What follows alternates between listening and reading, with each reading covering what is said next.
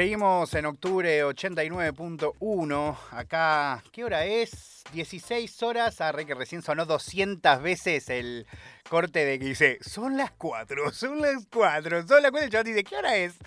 Que cualquiera. Bueno, ¿cómo están? ¿Cómo andan? 1601, seguimos en octubre 89.1.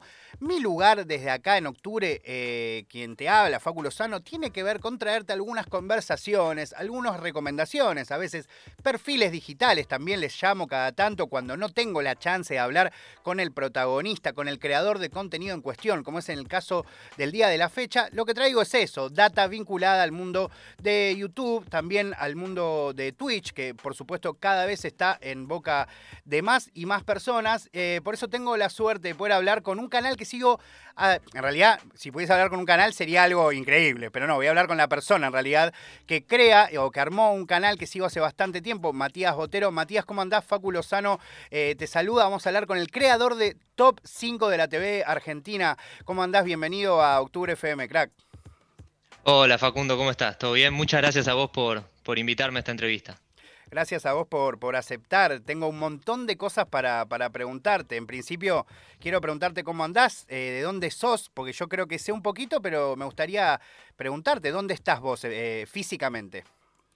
Y yo estoy en Villa Urquiza, soy de acá de Capital, así que estoy pasando la cuarentena acá con mi viejo. ¿Y qué onda? ¿Cómo has vivido este, este momento de pandemia? Me da, digo, eh, quizás es de prejuicioso, pero imagino que quizás pasabas muchas horas quizás laburando, editando, buscando data, pero quizás me confundo y vos eras una persona que estaba todo el día en la calle, no tengo idea. No, exactamente. Eh, estaba todo el día ya encerrado. Además, eh, trabajo de editor de video independiente. Así que siempre ya estaba acostumbrado a estar en mi casa encerrado. Y, bueno, yo creo que a todo lo que es youtuber, streamer, le sirvió la, pandemia y la cuarentena específicamente para, hacer crecer el contenido. Y eso es algo que nos pasó a todos, tanto a mí como a todos los youtubers, streamers, que crecieron sus suscriptores y sus seguidores, pero en un 100%, es una locura. ¿Te, hiciste la pregunta de por qué crees que, ha pasado esto? Obvio que hay una cuestión de necesitar entretenimiento, pero algo a mí me llama mucho la atención que quizás el consumo de, música ¿no? en streaming sí bajó un poco. Eh, sin embargo, lo que no bajó, de hecho todo lo contrario, subió muchísimo, es el consumo de plataformas como YouTube o Twitch, ¿no? Y sí, bueno, pasa que hay una cuestión ahí que específicamente Twitch, que es lo que más creció en la cuarentena, que es una cuestión de acompañamiento. Eh, el streamer te acompaña. Y, en estos momentos en donde quizás uno no ve a los amigos, no ve familiares y necesita esa, esa, compañía, lo que está de bueno de, algunos youtubers, porque quizás hay otros youtubers que son, están un poco más alejados de la gente, pero algunos youtubers y específicamente en, Twitch, lo que sucede es eso, tenés esa conexión con la gente y hace que la gente no se sienta sola, y me parece que es fundamental en estos tiempos. Totalmente. Mati, la verdad es que te quiero preguntar de verdad muchas cosas, porque yo sé que vos estás en la plataforma, yo al menos te sigo en este canal hace varios años, pero sé que, que tu vínculo con la plataforma no arrancó con, con eh, Top 5, así que me gustaría que me cuentes un poco cuál es tu relación con YouTube, ¿no? Y cómo fue eh, llegando eh, Top 5 de la TV Argentina, que hoy tiene 520 mil suscriptores, pero que fue un laburo arduo. Eh, sí, exactamente. Bueno, con, YouTube ya tengo una relación de nueve años. Increíble. Eh, sí, arranqué. Yo, yo tenía 15 años y yo quería ser youtuber cuando no existía la palabra youtuber. Yo siempre digo eso. Eh, había muy pocos referentes, había muy poca gente que se dedicaba a eso y tampoco uno lo veía como un trabajo. No se sabía que podías ganar plata con eso. Hoy sí, hoy cualquier chico sabe y quiere serlo. Y, bueno, yo intenté hacer, eh, hacía canciones y empecé a hacer videoclips de esas canciones. Eh, eran canciones humorísticas, obviamente, raps. Y después eh, hice algunos sketches que hoy se ven mucho en Instagram. pero bueno, en ese momento no, por ahí no eran tan comunes. Y, bueno, y también los subí a YouTube. Y la verdad es que nunca la pegué. Hasta que en algún momento tuve que decir, bueno, basta. En realidad fue que una frustración muy grande de un video que no, no llegó a nada. Eh, yo le había dedicado mucho tiempo, mucha plata. Eh, estuve dos meses armándolo y no, no, llegó, no lo vio nadie. Y ahí dije, bueno, basta. Y arranqué a estudiar. Este, no es mi futuro. Y dije, bueno, tengo que ir a la universidad, no me queda otra. ¿Y entonces? ¿Y ahí como, qué, qué es lo que pasa? Y ahí, bueno, estudiando, y lo loco es que cuando yo ya estaba enfocado en otra cosa, porque ya o sea, para, bien en la para pararte o sea, antes de que aparezca este top 5 hubo una frustración total, o sea, te fuiste de la plataforma. Exactamente, yo me fui por un año y medio, no subí más nada, dije esto no es para mí, yo me acuerdo en el momento llamé llorando a mi viejo diciéndole basta, hasta acá llegué, pues necesitaba hablar con alguien, y y dije, bueno, basta, esto no es lo mío. Empecé a estudiar dirección y producción de cine, radio y televisión. Eh, me, empecé a, me empecé a enfocar en la universidad, a estudiar, me estaba yendo bien. Y cuando ya estaba en segundo año, estaba mirando en las vacaciones anécdotas de Oscar Ruggeri y, me, estaba frustrando mucho tener que buscarlas una por una. claro, te escuché esa anécdota. Sí, sí, sí. Creo que con Lolito, no me acuerdo con quién te entrevistaba, que, que claro, que contabas que, que que un poco fue la necesidad de agruparlas. Exactamente, tenía la necesidad de decir, loco, ¿cómo puede ser que no exista un top 5 de sus mejores anécdotas? El chabón que mejores anécdotas cuenta en la televisión. Y, dije, bueno, lo hago yo. Y ahí fue que armé el video y lo iba a subir a mi canal personal.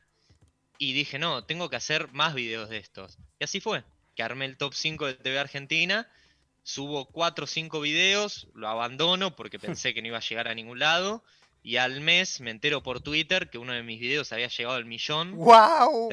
sí, al millón de reproducciones.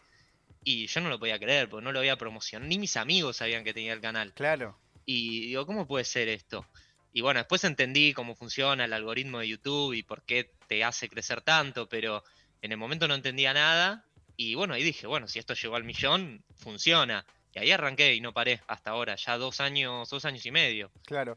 Algo que me parece también muy interesante, yo que sigo el canal hace, hace básicamente desde que existe, eh, que es que vos, eh, al menos vos como, como, figura, mostrándote como esa idea más convencional del youtuber a cámara, aparece, eh, creo, un poquito, no sé si durante la cuarentena o poquito tiempo antes, ¿no?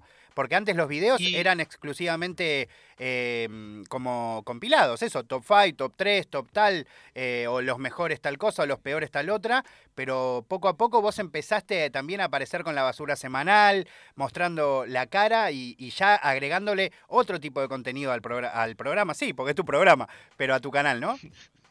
Exactamente, arranqué en la cuarentena. Fue, creo que en marzo arranqué, si no me equivoco no, en abril, en abril arranqué. ¿Y qué onda eso? Ya ni me acuerdo, ya ni sé la fecha. ¿Tuvo que ver con el tema de, o sea, con YouTube que te pedía mostrar la cara o qué es lo que llevó a que vos aparecieras también hablando y haciendo análisis y dando tu opinión? Exactamente, fue eso. Eh, yo vivía de YouTube, eh, me, pagaban por los videos que hacía. Un día YouTube me dijo que no me iban a pagar más porque es no se puede tener un canal de compilados porque consideran que no es contenido original. Es discutible, lo de la originalidad es bastante discutible, pero bueno, hay que respetarlo y es las normas de ellos.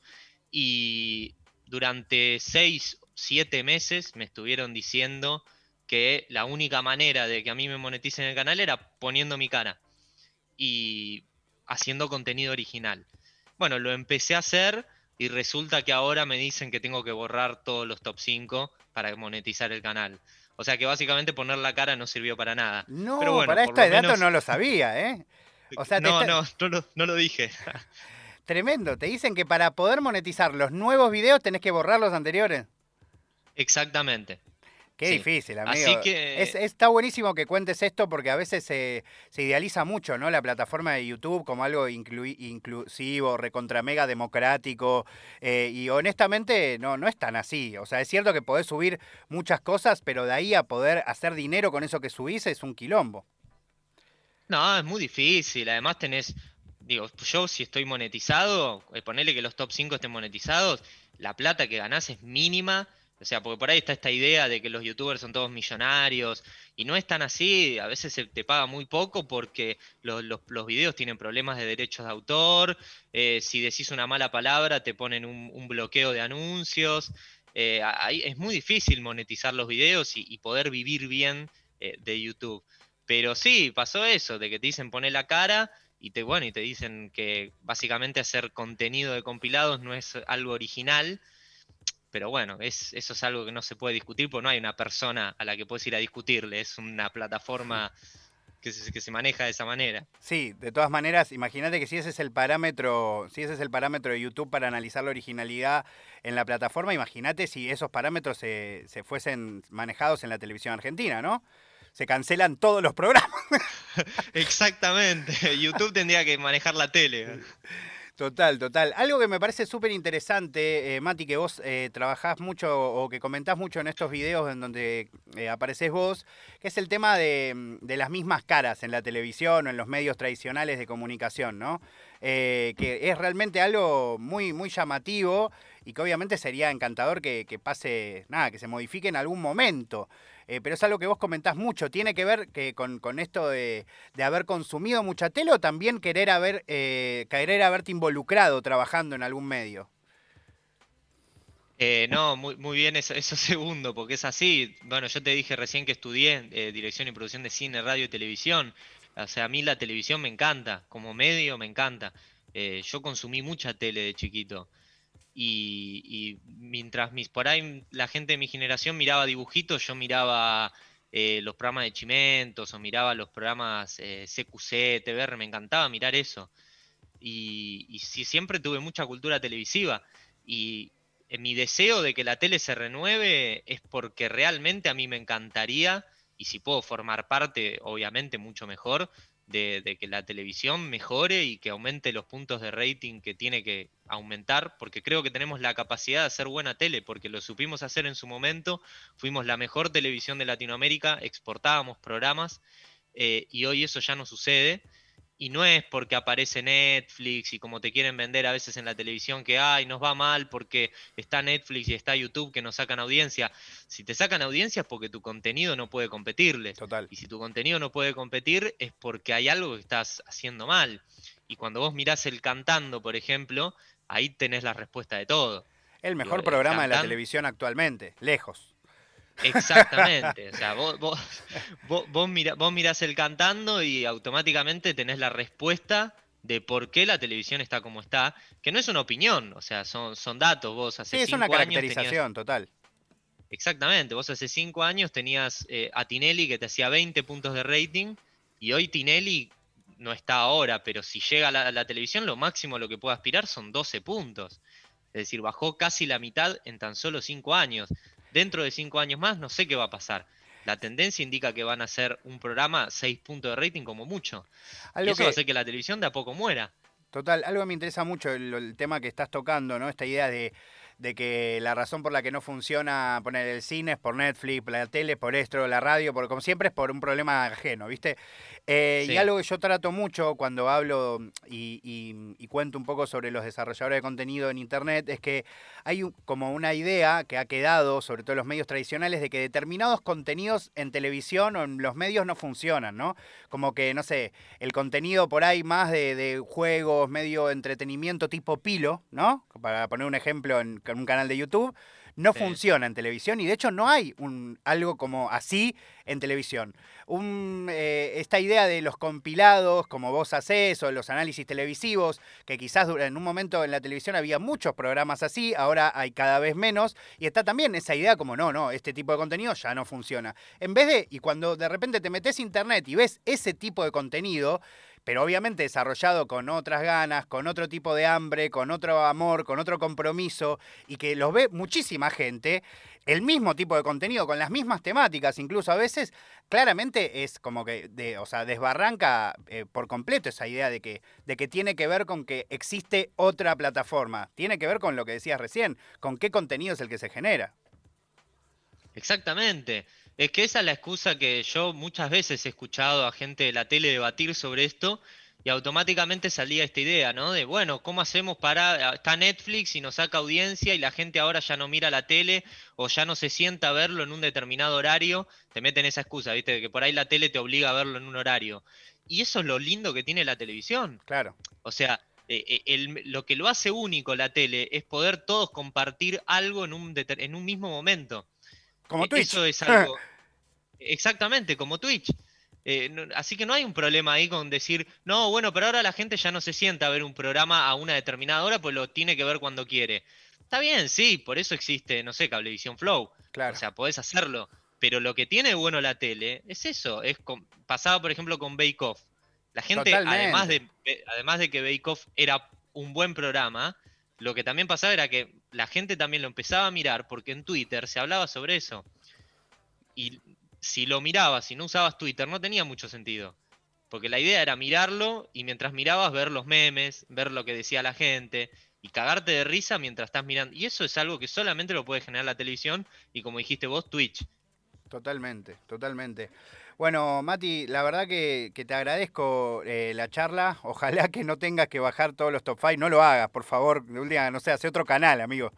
Eh, pero no, no acabas, de tirarme una y lo más...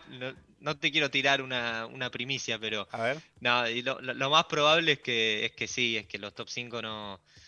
La verdad es que ya es insostenible, ¿viste? ¿Y qué vas a eh, quedarte haciendo basuras semanales? Y otra cosa, me imagino. Sí, o, hacer un nuevo, hacer un nuevo canal con donde paso todos los top 5 ese nuevo canal. Pero la verdad es que ya, ya es bastante difícil seguir con un canal y, y no ganar nada, no tener ingresos. Es como que es un hobby eterno que llega un momento que cansa. Y me imagino, viste que eh, de todas maneras está cada vez son más los youtubers que tienen su canal alternativo o más de un canal incluso, va, se lo veo que es muy común, sobre todo durante esta cuarentena, incluso que lo usan para probar justamente los márgenes del famoso algoritmo. Exactamente, es algo que ahora se está usando bastante. Eh, y es conveniente, está bueno tener dos canales, tres, eh, está genial. Bueno, Mati, eh, te mando un gran abrazo y ojalá que, siga, que, nada, que sigas pudiendo laburar eh, y que, nada, que existe algo en YouTube bastante extraño que es el tema de que a veces termina uno eh, generándose el valor en relación a lo que cobra, ¿no? Y claramente me parece que el valor lo determina el contenido que, se hacen. Obvio que la plata nos ayuda a todos a comer, pero los top 5 están buenísimos, también la basura semanal, así que te agradezco por eso y te mando un gran abrazo, Mati. Bueno, muchísimas gracias. Muchísimas gracias de verdad. Ahí estamos hablando con Matías Botaro de Top 5 de la televisión argentina. Escuchamos un poco de música y seguimos acá en octubre 89.1. You know, Pedro, el efectivo, traje el chips. Yeah. Atrevido, bye. You know. Hey, soy el vocero del guero, me voy para el estudio y no me sale malo el trigo. Wow, damn, pelo que digo, yo soy un guacho atrevido. Por el bajo haciendo ruido, Nino, Nino, Pimo, Pimo. Por el bajo haciendo ruido, el barrio no quiere más tiro. Soy el vocero del guero, me voy para el estudio y no me sale mal un estribo. Wow ve lo que digo. Yo soy un coche atrevido, mai por el bajo haciendo ruido. Nino, Nino, Pimo, Pimo, por el bajo haciendo ruido. El barrio no quiere más tiro. No le pongo, hey, carácter, uh, TR1 en el marker. Yo hago que lloren, que salten. A la parte y la parto en parte. Son mis negros mejor que antes. A todos tus negros le queda grande. Yo forteando por Alicante. La bonita, este guacho. Ya, ya, flow de negro y cobro en blanco, wey. Camino con el flow intacto, ay, camino con el flow intacto. En la boca llegan los barcos, en la boca de la boca de la los parto. Ah, muchos raperitos que se me come la movie son actores de reparto. Vos solo decime cuándo y cuánto, cuánto, vos decime cuánto. Si una vez me caigo, cuatro veces me levanto. Ey, yo, ey, yo, no son pa' tanto. Toda Argentina esperando contrapando. Siempre suave, nunca hablando, uh, ya, del barrio del tango. Mamita, me pego, ni pago, ni paro, ni pero. Lo pienso, lo grabo y me atrevo. Si soy el vocero del guero, me voy para el estudio y no me sale mal un estribo. Wow. Ve lo que digo, yo soy un coche atrevido. Mai por el bajo haciendo ruido. Nino, ah, vimos, oh, por el bajo haciendo ruido. El barrio no quiere más flow, Ni tu bloque me conoce, lo sé. Tiro las cans aunque quemo roses. Si trueno gana, festeja las 12. Yo soy del bajo, bono. 4 M, todo lo que ojo closer.